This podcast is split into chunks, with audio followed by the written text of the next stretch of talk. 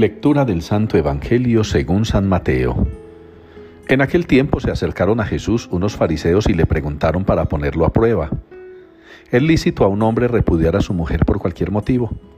Él les respondió, ¿no habéis leído que el Creador en el principio los creó hombre y mujer y dijo, por eso dejará el hombre a su padre y a su madre y se unirá a su mujer y serán los dos una sola carne? De modo que ya no son dos, sino una sola carne, pues lo que Dios ha unido, que no lo separe el hombre.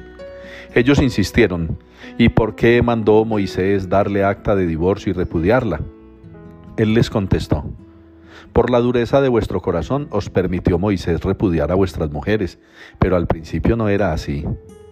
Pero yo os digo que si uno repudia a su mujer, no hablo de unión ilegítima, y se casa con otra, comete adulterio. Los discípulos le replicaron, si esa es la situación del hombre con la mujer, no trae cuenta casarse. Pero él les dijo, no todos entienden esto, solo los que han recibido ese don. Hay eunucos que salieron así del vientre de su madre, a otros los hicieron los hombres. Y hay quienes se hacen eunucos ellos mismos por el reino de los cielos. El que pueda entender, entienda.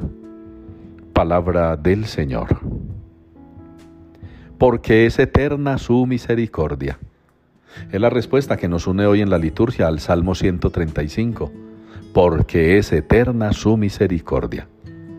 Y este salmo en toda su confección nos va relatando quién es Dios y por qué se le da gloria y por qué es eterna su misericordia.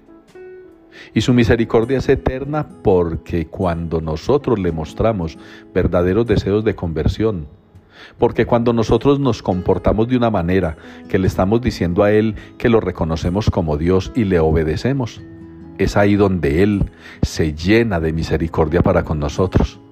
Nos expresa su misericordia, nos hace ver su misericordia nos concede la gracia de experimentar en nosotros mismos su misericordia. Eso lo hizo con el pueblo de Israel, pueblo terco, testarudo, pueblo traicionero, pueblo que se atrevió a renegar de Dios, incluso a traicionarlo, haciéndose un ídolo de oro. Ese pueblo recibió de Dios misericordia porque Dios fue viendo cómo por momentos en ocasiones se iba haciendo dócil, iban reconociendo su error, su pecado, su maldad.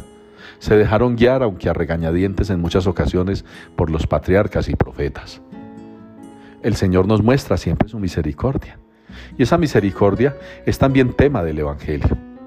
Cuando nosotros somos capaces de aceptar la voluntad de Dios, nos configuramos en hombres y mujeres misericordiosos cuando somos capaces de reconocer las bondades de Dios en sus mandatos, en sus leyes, y no pasando por encima de ellas con nuestros caprichos y embelecos.